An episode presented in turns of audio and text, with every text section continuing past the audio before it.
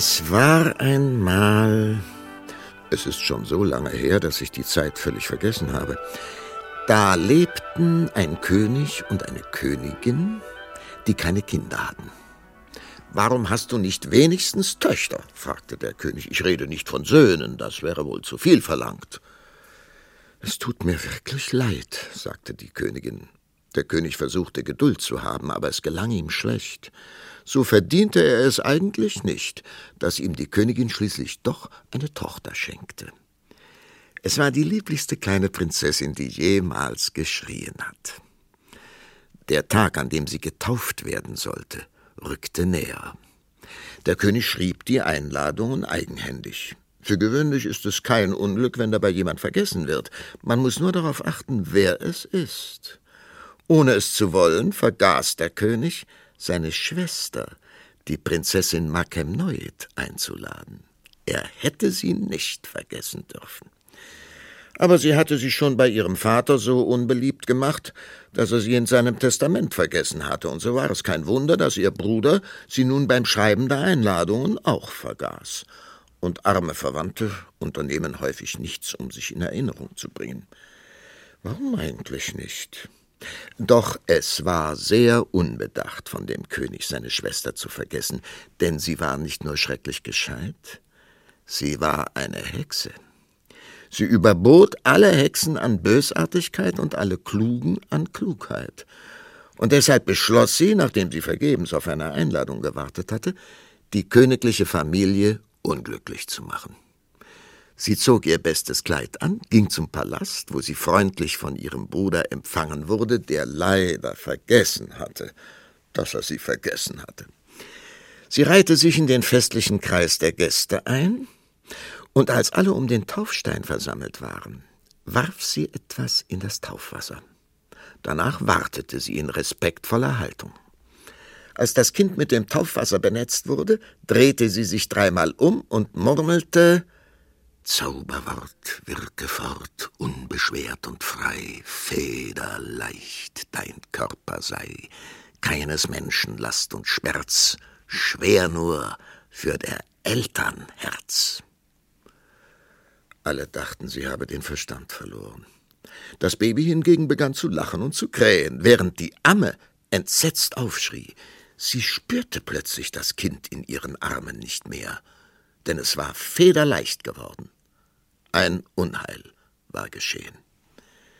Die königliche Tante hatte das Gesetz der Schwerkraft aufgehoben. Die unangenehme Wirkung zeigte sich am nächsten Tag, als die Amme das Kind hin und her wiegen wollte. Es flog aus ihren Armen aufwärts zur Decke. Glücklicherweise sorgte der Luftwiderstand dafür, dass dieser schnelle Aufstieg kurz unterhalb der Decke abgebremst wurde. Dort blieb das Baby liegen. Es strampelte und lachte. Angstvoll griff die Amme zur Glocke und bat den herbeieilenden Lakai, eine Trittleiter zu holen.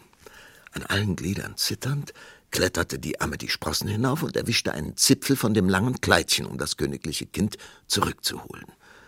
Es gab eine schreckliche Verwirrung im Palast, als dieser seltsame Sachverhalt bekannt wurde. Der König war gelähmt vor Entsetzen. Er wandte sich an die Königin, die ebenso starr vor Schreck war, und rief Das kann doch nicht unsere Tochter sein. Nun war die Königin gescheiter als der König. Sie vermutete, dass dieser Defekt eine Ursache haben müsse. Ich bin sicher, dass es unsere Tochter ist, stellte sie fest. Wir hätten bei der Taufe besser auf sie aufpassen sollen. Leute, die nicht eingeladen waren, hätten nicht dabei sein dürfen. Der König tippte sich mit dem Zeigefinger an die Stirn. Ich hab's. Prinzessin Makemnoid hat sie verhext.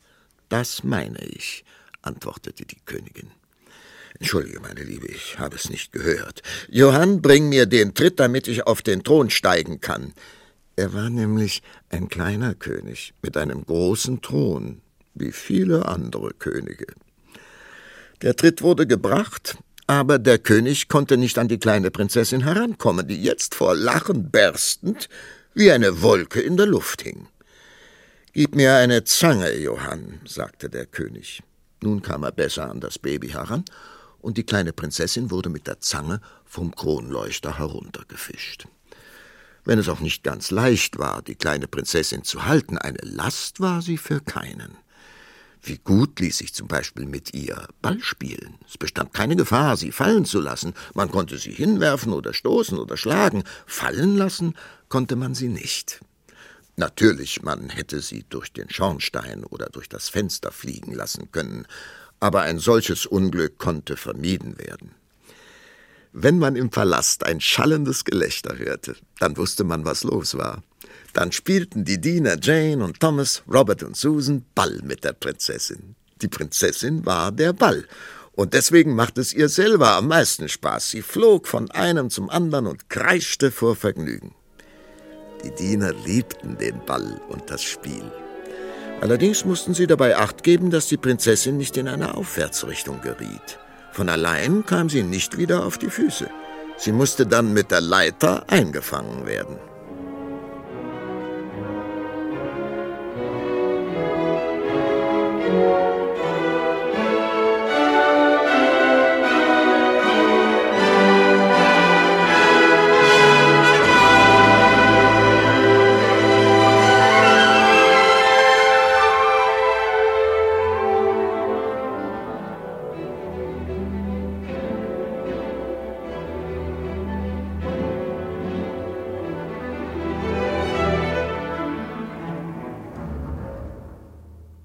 Eines Tages ging der König nach dem Frühstück in seine Schatzkammer und zählte sein Geld. Diese Beschäftigung machte ihm keinen Spaß. Wenn man bedenkt, sprach er zu sich, dass jede dieser goldenen Münzen eine Viertelunze wiegt und dass meine Tochter, mein eigen Fleisch und Blut, überhaupt nichts wiegt. Er verabscheute seine Goldmünzen, wie sie so dalagen mit einem breiten, selbstgefälligen Lächeln auf ihren gelben Gesichtern. Die Königin saß derweil im Salon und aß ein Brot mit Honig. Aber schon bei dem zweiten Bissen brach sie in Tränen aus. Sie konnte nichts mehr herunterschlucken. Der König hörte sie schluchzen.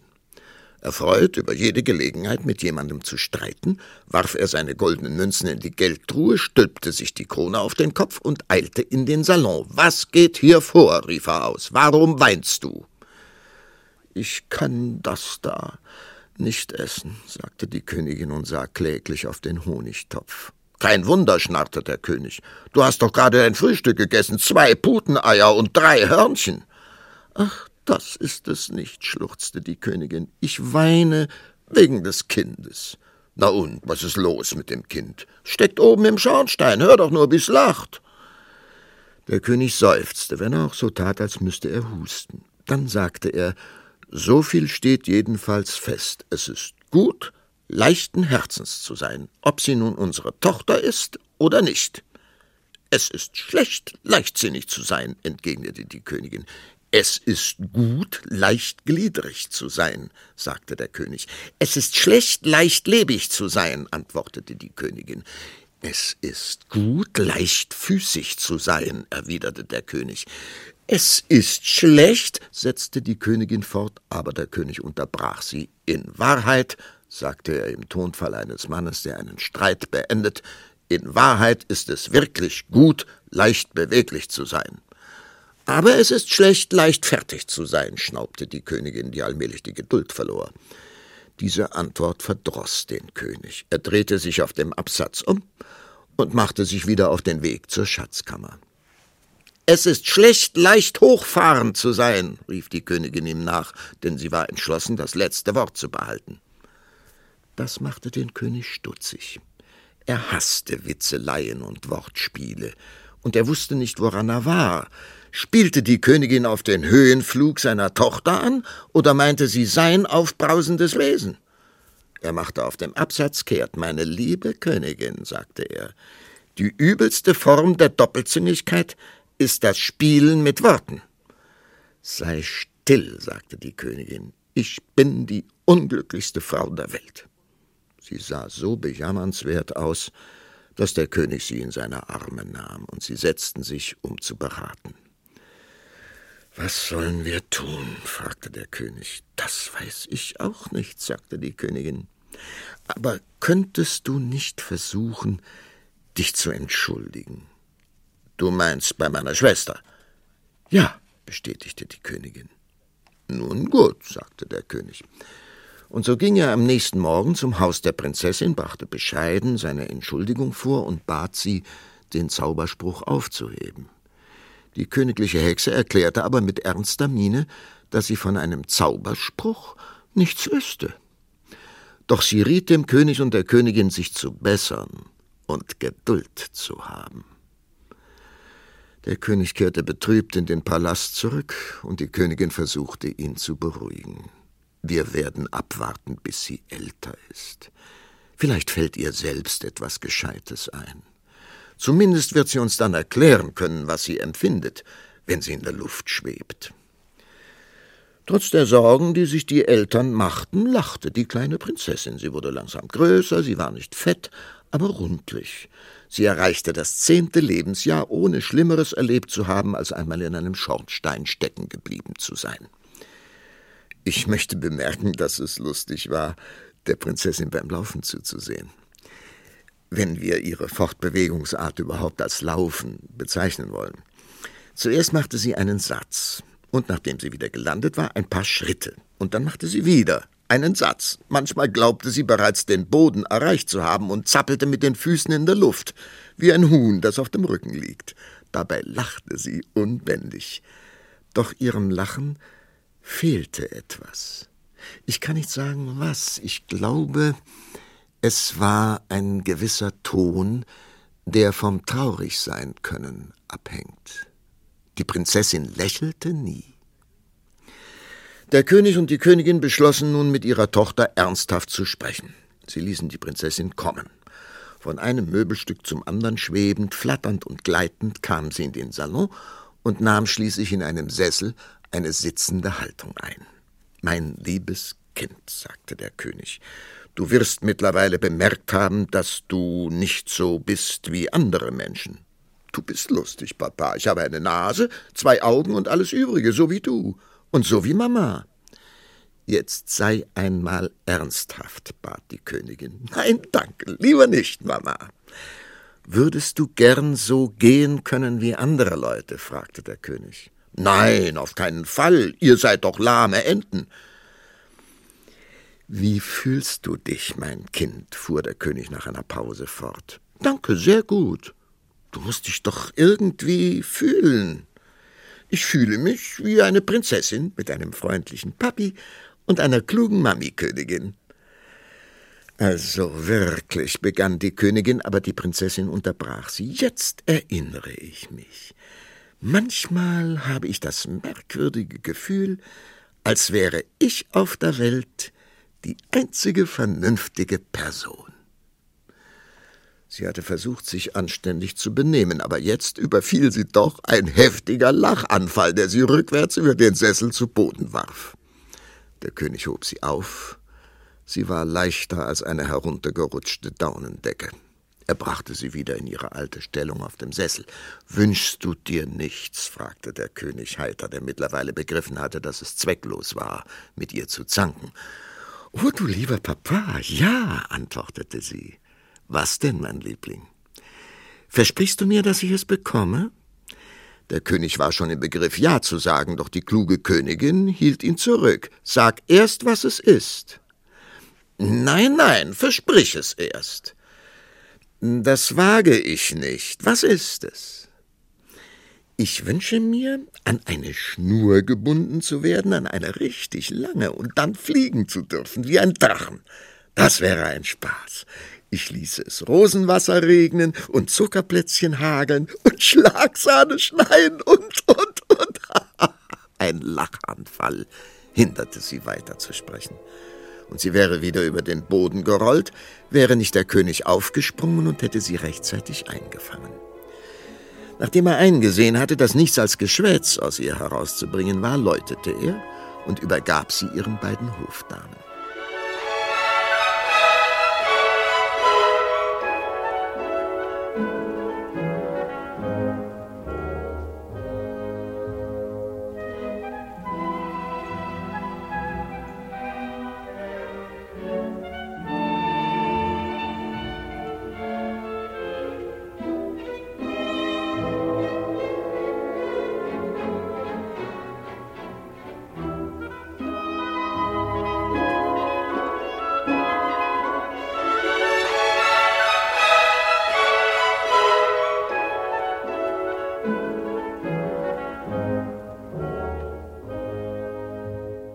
Eines Abends während der Karnevalstage wurde die Prinzessin vom König und der Königin in der königlichen Barke mit hinaus auf den See genommen.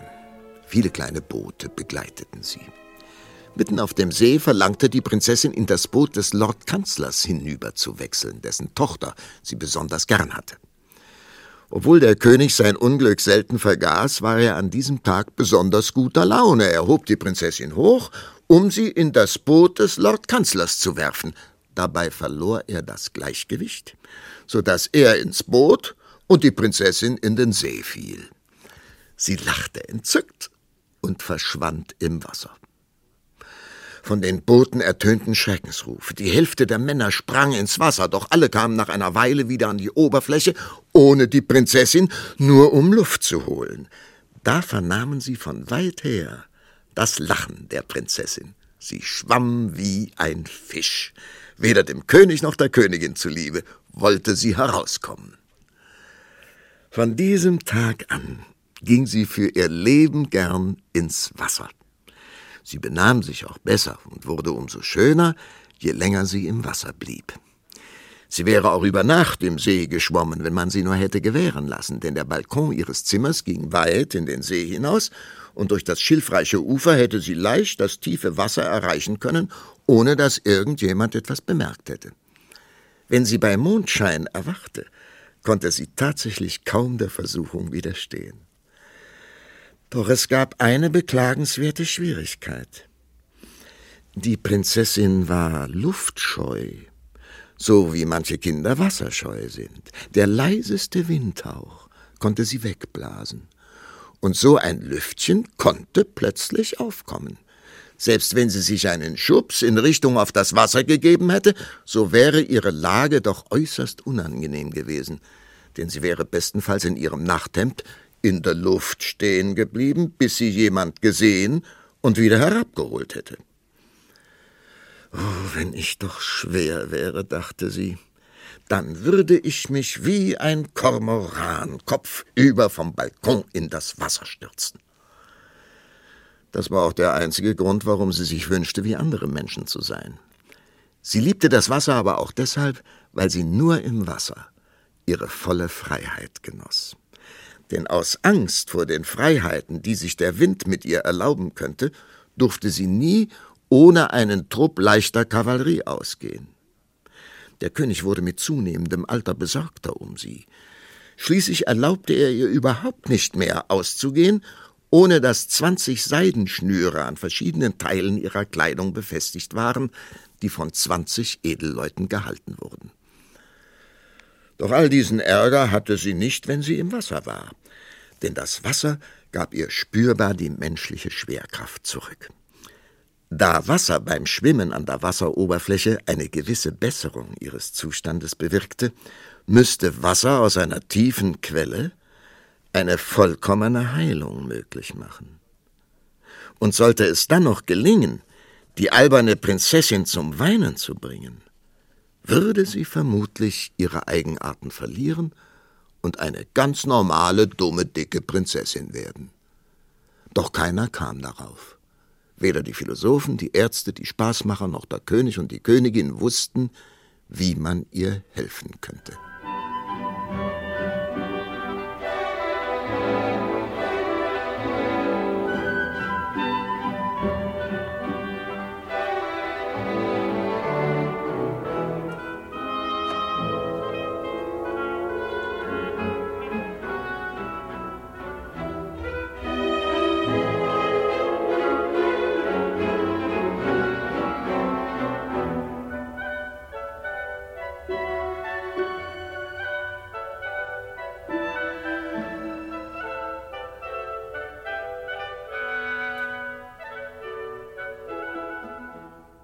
Eins möchte ich nun doch verraten.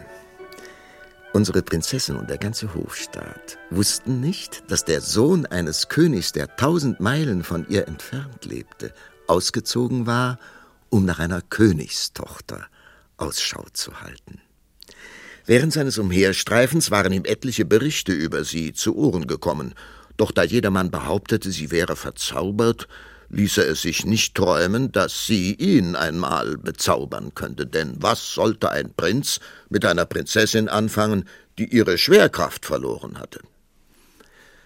Eines Tages verlor er im Wald sein Gefolge. Große Wälder sind sehr nützlich für Prinzen, damit sie unbehindert ihrem Glück nachgehen können. In dieser Hinsicht haben sie einen Vorteil den Prinzessinnen gegenüber, die heiraten müssen, bevor sie ein bisschen Spaß gehabt haben. Den Prinzen führte ein Pfad zum Ufer eines Sees. Über das Wasser kamen seltsame Laute. Es war das Lachen der Prinzessin. Wie ich bereits angedeutet habe, gehört zu einem richtig herzlichen Lachen Schwerkraft. Und vielleicht hielt der Prinz deshalb ihr Lachen für Schreien. Er schaute über den See und sah etwas Weißes im Wasser. Im Nu hatte er seine Kleider abgeworfen, seine Sandalen abgestreift und sich ins Wasser gestürzt. Er erreichte den weißen Gegenstand bald und bemerkte, dass es eine Frau war. Ich kann nicht sagen, wie es kam, ob sie so tat, als ginge sie unter, oder ob er sie nur ergriff, weil er sie umarmen wollte. Jedenfalls schleppte er sie schließlich ans Ufer. Er hob sie kräftig hoch, doch da verlor sie ihre Schwerkraft und entschwebte seinen Armen. Du böser Kerl, schrie sie. Niemandem war es je zuvor gelungen, die Prinzessin in eine derartige Aufregung zu versetzen. Der Prinz sah ihr nach und glaubte, er wäre verhext oder er hätte irrtümlich einen Schwan für eine junge Dame gehalten. Die Prinzessin fand schließlich Halt an dem obersten Zweig einer Tanne. Der Prinz starrte ihr immer noch nach und beobachtete, wie sie sich an den Ästen festhielt und langsam an dem Stamm entlang zum Erdboden kletterte. Als sie unten angekommen war und ihn da stehen sah, sagte sie Das werde ich Papa erzählen. Das wirst du nicht, entgegnete der Prinz. Doch, beharrte sie. Warum holst du mich aus dem Wasser und wirfst mich auf den Boden? Ich habe dir doch nichts getan. Verzeih mir, ich wollte dich nicht verletzen. Du bist von allen guten Geistern verlassen. Und das wiegt schwerer als der Verlust meiner Schwerkraft. Du tust mir leid. Da merkte der Prinz, dass er an die verhexte Prinzessin geraten war und sie bereits beleidigt hatte. Bevor ihm einfiel, was er sagen sollte, wurde sie wieder wütend. Sie stampfte mit dem Fuß auf, so dass sie auf der Stelle wieder in die Höhe geschwebt wäre, wenn sein Arm sie nicht festgehalten hätte. Bring mich sofort wieder rauf. Wohin, meine Schöne? fragte der Prinz. Er hatte sich bereits in sie verliebt, und ihr Zorn machte sie noch reizender. Er konnte keinen Fehler an ihr entdecken, abgesehen davon, dass sie kein Gewicht hatte. Doch welcher Prinz beurteilt eine Prinzessin schon nach ihrem Gewicht? Wohin soll ich dich bringen, meine Schöne? fragte der Prinz. Aufs Wasser, du Dummkopf, antwortete die Prinzessin. Dann komm, sagte der Prinz. Er nahm sie auf die Arme und sprang mit ihr vom Felsen. Die Prinzessin konnte nur noch einen Freudenschrei von sich geben, bevor das Wasser über ihnen zusammenschlug. Als sie wieder an die Oberfläche kamen, bemerkte sie für einen Augenblick, dass sie nicht einmal mehr lachen konnte, denn sie war mit solcher Geschwindigkeit untergetaucht, dass sie nur schwer wieder zu Atem kam. Der Prinz fragte sie, wie gefällt es dir, hineinzufallen? Mit einiger Mühe keuchte die Prinzessin, das nennt ihr also hineinfallen? Ja, sagte der Prinz. Mir kam es vor, als stiegen wir hinauf, erwiderte sie. Für mein Gefühl war es auch erhebend, räumte der Prinz ein. Ich muss nun nach Hause, sagte die Prinzessin, leider, denn ich finde es herrlich. Wirst du morgen wieder im See sein? wagte der Prinz zu fragen. Bestimmt. Ich glaube nicht. Äh, vielleicht, lautete die seltsame Antwort der Prinzessin. Doch der Prinz war klug genug, nicht weiter in sie zu dringen. Er flüsterte nur, als er ihr den Abschiedsschubs gab, nichts verraten. Die Prinzessin warf ihm einen schelmischen Blick zu. Sie schwebte bereits einen Meter über seinem Kopf. Ihr Blick schien zu sagen, keine Sorge, so einen Spaß wird sich doch keiner verderben. Der Prinz traute kaum seinen Augen, als er sie langsam zum Balkon schweben und durch das Fenster verschwinden sah. Er drehte sich um und glaubte, sie sei immer noch an seiner Seite, doch er stand allein am Ufer. Still schwamm er noch einmal davon und beobachtete das Licht an ihrem Fenster. Dann stieg er aus dem Wasser und suchte nach seiner Kleidung und nach seinem Schwert. Schließlich wanderte er um den See herum und fand eine Stelle, von der aus er immer noch das Licht im Zimmer der Prinzessin sehen konnte und wo er sogar am Tag nicht in Gefahr war, vom anderen Ufer aus gesehen zu werden. Es war eine Art Höhle im Felsen, wo er sich ein Lager aus Laub bereitete und sich zum Schlafen niederlegte.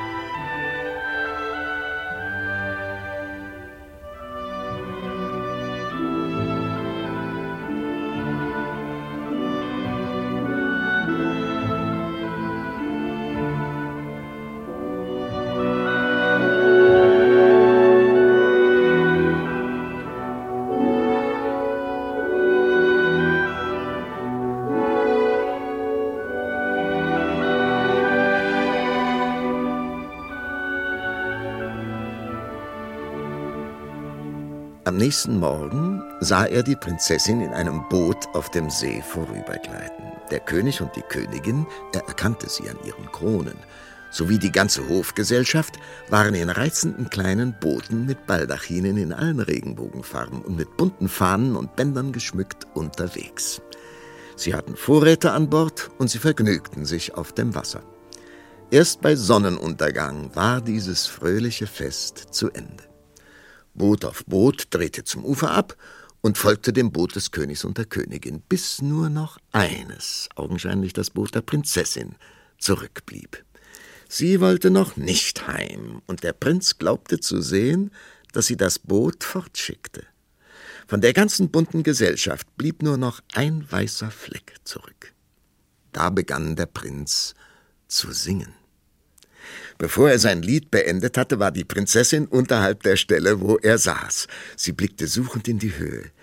Wie wär's mit einem Fall, Prinzessin? fragte der Prinz zu ihr hinunterblickend. Ach, da bist du. Gern, mein Prinz, wenn du willst, sagte die Prinzessin aufwärts schauend. Woher weißt du, dass ich ein Prinz bin? fragte er. Weil du ein sehr netter junger Mann bist, Prinz, sagte die Prinzessin. Dann komm herauf, Prinzessin. Hol mich, Prinz. Der Prinz nahm sein Halstuch ab. Die Prinzessin hielt sich daran fest und war ihm nu an seiner Seite. Dieser Felsen war weitaus höher als der vorherige. Die Prinzessin war außer sich vor Entzücken. Sie schwammen und tauchten und sprangen klatschend in das Wasser. Nacht für Nacht trafen sie sich nun, und sie schwammen weit hinaus in den nachtklaren See. Der Prinz merkte bald, dass die Prinzessin wie andere Menschen war, wenn sie sich im Wasser befand. Außerdem war sie im Wasser nicht so frech, wenn sie Fragen stellte, nicht so keck, wenn sie Antworten gab wie an Land. Und wenn sie lachte, klang es gefälliger, mädchenhafter. Doch sobald der Prinz von Liebe zu sprechen begann, lachte sie. Sie sah verwirrt aus, als versuchte sie zu verstehen, was er meinte, aber es gelang ihr nicht wenngleich eine Ahnung in ihr aufstieg, dass er etwas Bestimmtes meinte. Doch immer wenn sie den See verließ, war sie so anders, dass der Prinz sich sagte, wenn ich sie heirate, dann müssen wir uns in Wassermann und Nixe verwandeln und dem Meer leben. Das Vergnügen der Prinzessin zu schwimmen war zu einer Leidenschaft geworden. Sie konnte es kaum ertragen, eine Stunde nicht im Wasser zu sein. Deshalb können wir ihre Bestürzung begreifen, als sie eines Nachts, während sie mit dem Prinzen tauchte, der Verdacht überfiel, dass der See nicht mehr so tief war wie sonst. Am nächsten Tag machte sie verschiedene Beobachtungen, die ihre Befürchtungen leider bestärkten. Die Böschungen am See waren plötzlich trocken, das Schilf am Ufer und die Pflanzen welkten. Die Prinzessin ließ entlang der Ufereinfassungen Markierungen anbringen und prüfte sie Tag für Tag, bis sie schließlich die Gewissheit hatte, dass sich der Wasserspiegel des Sees senkte. Die arme Prinzessin verlor beinahe das bisschen Verstand, das sie besaß. Ihr Leben war mit dem See verbunden, und je mehr der Wasserspiegel absank, umso heftiger musste man fürchten, dass sie das Austrocknen des Sees keine Stunde überleben würde. Doch die Prinzessin weinte nicht. Alle Königreiche wurden aufgefordert, dabei mitzuhelfen, die Ursache für das Absinken des Wassers herauszufinden. Der Erfolg sollte fürstlich belohnt werden. Die Ursache des Übels war natürlich die Schwester des Königs. Der König und das Volk sollen verdorsten, sagte sie. Ihre Hirne sollen in ihren Schädeln schmoren und rösten. Ich werde meine Rache nicht verpassen. Sie schritt um den See und stieß dabei schreckliche Verwünschungen aus. Daraufhin versiegten sämtliche Quellen im Lande. Entlang des Seeufers war kein rinnendes Wasser mehr zu hören. Jede Quelle trocknete allmählich aus, und auf den dunklen Flanken der Berge zeigten sich keine silbrigen Wasserläufe mehr. Aber nicht nur die Quellen versiegten, auch die Kinder im Land, die jämmerlich weinten, weinten ohne Tränen. Als der Prinz endlich merkte, was mit dem Wasserspiegel des Sees vor sich ging, war er sehr unruhig und bestürzt.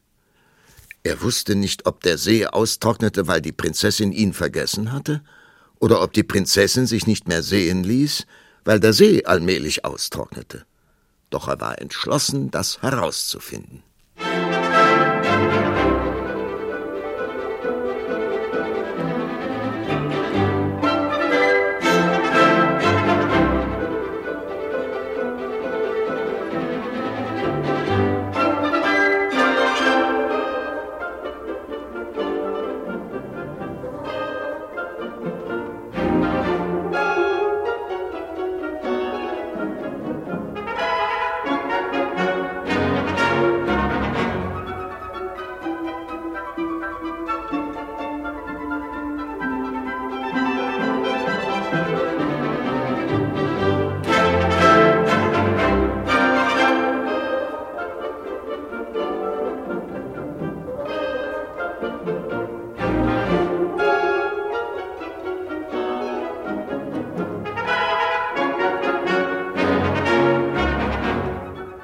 Prinz hatte sich verkleidet und ging zum Palast. Er verlangte, den Lord Kanzler zu sprechen und bat ihn, Schuhputzer der Prinzessin zu werden. Und so geschah es. Bald hatte der Prinz alles gehört, was es über die Prinzessin zu berichten gab. Er war völlig durcheinander. Tagelang wanderte er um den See, er schwamm und tauchte in jede Tiefe hinab, die es noch gab, um das Unheil abzuwenden. Alles war vergeblich. Das Einzige, was er tun konnte, war sinnlos. Er gab dem zierlichen, nutzlosen Stiefelpaar der Prinzessin eine Extrapolitur. Die Prinzessin blieb in ihrem Zimmer bei geschlossenen Vorhängen, um den sterbenden See nicht sehen zu müssen. Sie bildete sich ein, der See sei das Spiegelbild ihrer Seele, die ebenso sterben müsse. Den Prinzen hatte sie vergessen. So sehr sie seine Gesellschaft im Wasser genossen hatte, so gleichgültig war er ihr jetzt. Aber sie schien auch ihren Vater und ihre Mutter vergessen zu haben. Der Wasserspiegel des Sees sank täglich. Schließlich war der See fast verschwunden. Es gab nur noch ein Felsenbecken von beachtlicher Tiefe, in dem sich Wasser gesammelt hatte. Auf seinem Grund fand ein kleiner Junge eine vergoldete Tafel mit einer Inschrift. Er brachte sie zum König. Er las die Worte Tod errettet vom Tod allein. Liebe ist Tod, und sie ist mutig sein. Liebe erfüllt das tiefste Grab. Liebe liebt bis unter die Wellen hinab. Das war rätselhaft genug für den König und den Hofstaat. Doch auf der Rückseite der Tafel fanden sie eine gewisse Erklärung. Da stand, falls der See verschwinden sollte, muss der Krater gefunden werden, durch den das Wasser ablief. Es wäre aber zwecklos, ihn auf gewöhnliche Weise verschließen zu wollen. Es gibt nur ein wirksames Mittel. Der Körper eines Menschen könnte das Abfließen des Wassers verhindern. Ein freiwilliges Opfer wird verlangt. Der See wird, während er sich wieder mit Wasser füllt, das Menschenleben vernichten. Kann dieses Opfer nicht gebracht werden, so wird das Land auch nicht überleben. Das war eine sehr schreckliche Drohung. Der König hatte keine Hoffnung, einen Mann zu finden, der sich freiwillig opfern würde. Doch es war keine Zeit zu verlieren. Die Prinzessin lag im Bett und rührte sich nicht. Sie nahm keine Nahrung außer Seewasser zu sich. Der König ließ die Inschrift der wundervollen Tafel aus Gold im ganzen Land veröffentlichen. Doch es meldete sich niemand. Der Prinz dachte, sie wird sterben, wenn ich es nicht tue. Und ohne sie würde mir das Leben nichts bedeuten. Ich verliere also nichts, wenn ich es tue. Er küsste den Stiefel der Prinzessin und eilte zu den Gemächern des Königs. Majestät, ich stehe zu Diensten, sagte er. Ist der Kerl verrückt? brüllte der König und hob sein Schwert in die Höhe. Nein, erwiderte der Prinz. Gut, sagte der König. Möchtest du deine Eltern noch einmal sehen? Nein, danke, sagte der Prinz. Dann wollen wir gleich gehen und die Sache in Angriff nehmen, sagte der König. Er machte Anstalten, seine Begleiter zu rufen. Halt, erlaubt Majestät, ich muss eine Bedingung stellen, warf der Prinz ein. Was? rief der König aus. Eine Bedingung? Nur dieses, antwortete der Prinz. Da ich ohne Grund sterben muss und das Warten ziemlich ermüdend sein wird, bis ich endlich ertrunken bin, soll eure Tochter bei mir sein, mir zu essen geben und mich dann und wann anschauen, um mir Mut zu machen. Denn ihr müsst zugeben, dass die Angelegenheit ziemlich hart ist. Erst wenn das Wasser mir bis zu den Augen reicht, mag sie gehen, glücklich werden und ihren armen Schuhputzer vergessen. Hier zitterte die Stimme des Prinzen. Er war nahe daran, trotz seines heldenhaften Entschlusses, sentimental zu werden. Warum hast du deine Bedingungen nicht gleich vorgetragen? rief der König. So viel Lärm um nichts? Ihr willigt ein. Natürlich, antwortete der König. Also gut, ich bin bereit. Geh essen, ich schicke inzwischen meine Leute aus, die Stelle im See ausfindig zu machen. Der König gab Anweisungen, den See in Abschnitte einzuteilen und jede Stelle gründlich zu untersuchen. Im Mittelpunkt des Sees, in der Nähe des Kraters, in dem die goldene Tafel gefunden worden war, entdeckten sie eine Vertiefung. Auf ihrem Grunde war ein Stein mit einer dreieckigen Öffnung. Rund um den Stein stand Wasser, das langsam, aber stetig durch das dreieckige Loch abfloss in eine unergründliche Tiefe. Das musste die Stelle sein, die dem See den letzten Wassertropfen entzog. Als die Prinzessin hörte, dass sich ein Mann bereit erklärt hatte, für sie zu sterben, war sie so begeistert, dass sie, obwohl sie doch recht kraftlos war, aus dem Bette sprang und vor Freude durch das Zimmer hüpfte. Sie fragte nicht, wer der Mann sei, das kümmerte sie nicht. Man trug die Prinzessin zum See. Als sie ihn sah, oder besser das, was von ihm übrig war, schrie sie auf und bedeckte ihr Gesicht mit den Händen. Ein kleines Boot lag bereit für die Prinzessin. Dort hinein legte man sie auf weiche Kissen, trug Wein, Früchte und andere leckere Dinge herbei, und dann wurde das Boot über den schlammigen Grund an den Ort geschleppt, an dem der Prinz seinen Tod finden sollte. Sie ließen die Prinzessin im Boot an dem Stein zurück und spannten einen Baldachin darüber. Kurz darauf erschien der Prinz. Die Prinzessin erkannte ihn sofort doch sie zeigte es ihm nicht. Hier bin ich, sagte der Prinz. Mir wurde gesagt, ein Schuhputzer wolle sich opfern, entgegnete die Prinzessin. Das bin ich, erwiderte der Prinz. Dreimal am Tage habe ich deine Stiefelchen geputzt, weil ich mehr von dir nicht erwischen konnte. Der Prinz betrachtete das Wasserloch. Dann setzte er sich auf den Stein und stellte beide Füße auf die Öffnung, durch die das Wasser abfloss. Aber er musste sich vorbeugen und die Hände zu Hilfe nehmen, um sie ganz abzudichten. In dieser unbequemen Stellung wollte er seinen Tod erwarten. Die Prinzessin naschte von den Trauben und wartete sorglos ab, was geschehen würde. Plötzlich schwappte eine kleine Welle über den Stein, auf dem der Prinz saß. Er achtete nicht darauf und er rührte sich nicht. Die Stunden vergingen. Die Prinzessin war eingeschlafen, und so fand der geduldige Prinz bei ihr nicht den Trost, den er sich erhofft hatte. Schließlich konnte er seinen Kummer nicht länger ertragen. Prinzessin, flüsterte er. Da sprang die Prinzessin auf und rief Das Wasser steigt. Prinzessin, rief der Prinz entmutigt, als er sie so hellwach und begierig auf das Wasser blicken sah, das bedeutet meinen Tod. Ja, nun, erwiderte sie, ohne ihn anzusehen. Dein Vater hat mir versprochen, dass du mir in die Augen sehen würdest. Aber du hast es noch kein einziges Mal getan. Hat er das versprochen? Dann muss ich es wohl auch tun. Aber ich bin leider so müde. Dann schlaf, Liebling. Kümmere dich nicht um mich, sagte der arme Prinz. Du bist wirklich sehr gütig, erwiderte die Prinzessin.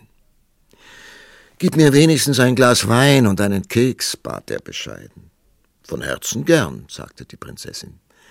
Sie holte den Wein und die Kekse hervor und beugte sich über den Rand des Bootes.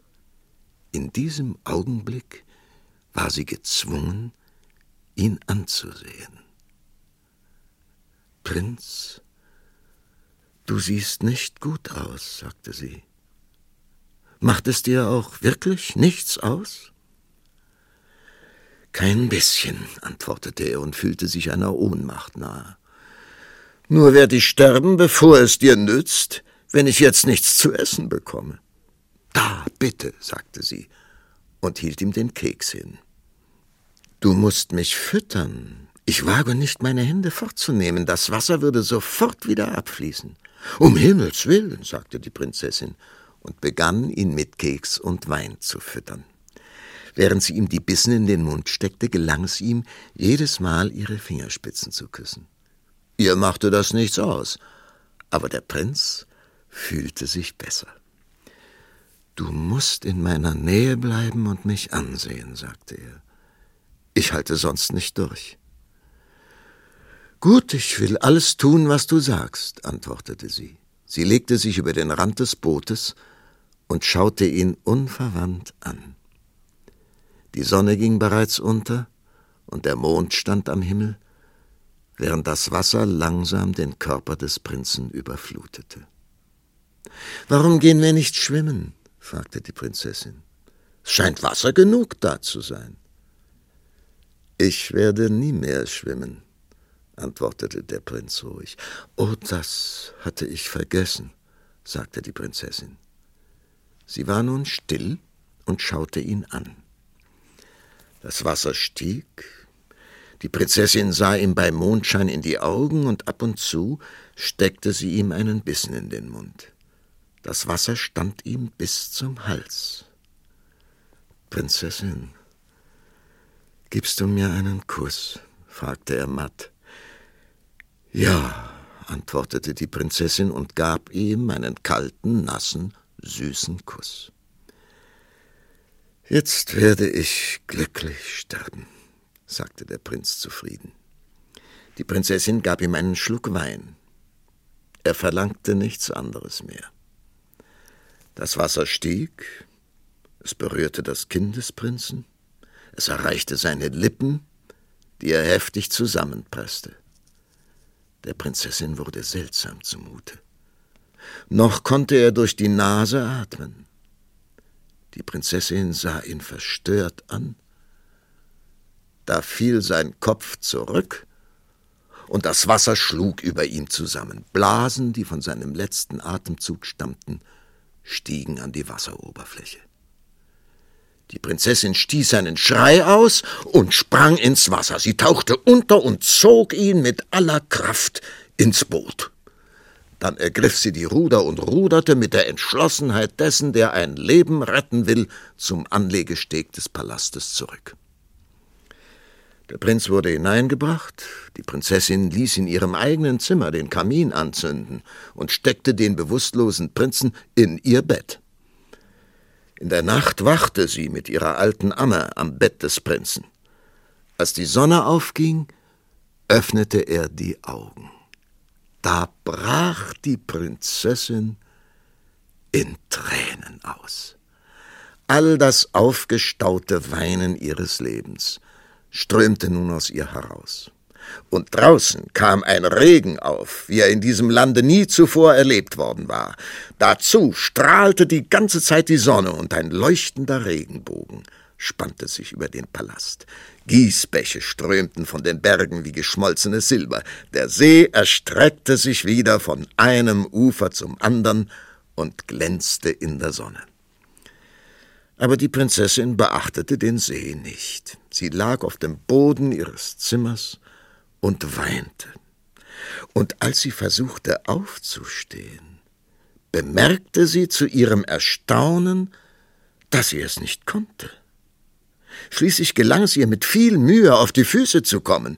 Mein geliebtes Kind, sagte die alte Amme, du hast deine Schwerkraft zurückbekommen.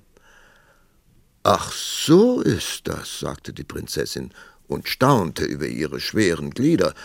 Das ist ja höchst unangenehm. Hurra, rief der Prinz, du hast es überstanden und ich habe es überlebt. Und ich bin glücklich über diesen Regentag, sagte die Amme. Wir alle sind glücklich, schluchzte die Prinzessin. Auf der Stelle wurde natürlich die Verlobung gefeiert, aber die Prinzessin musste vor der Hochzeit lernen, vernünftig zu gehen. Die Qual des Lernens wurde durch zwei Dinge ausgeglichen. Zum ersten war der Prinz selbst der Lehrer, zum zweiten konnten sie in den See springen und schwimmen, so oft es ihnen Spaß machte. Der See wurde im Laufe der Zeit doppelt so tief. Von der Schwester des Königs, der Hexe Makenoid, hörte man nie wieder etwas. Man nahm an, dass ihr Haus vom Wasser unterspült worden war und die Flut sie unter den Trümmern begraben hatte. Der Prinz und die Prinzessin aber lebten glücklich. Sie schauten auf den See und ihre Kinderschar und es wird von keinem Kind berichtet, dass ihm auch nur ein Bruchteil Schwerkraft gefehlt haben soll. Aber jeder Mann im Land wusste, dass alle königlichen Kinder ausgezeichnete Schwimmer waren.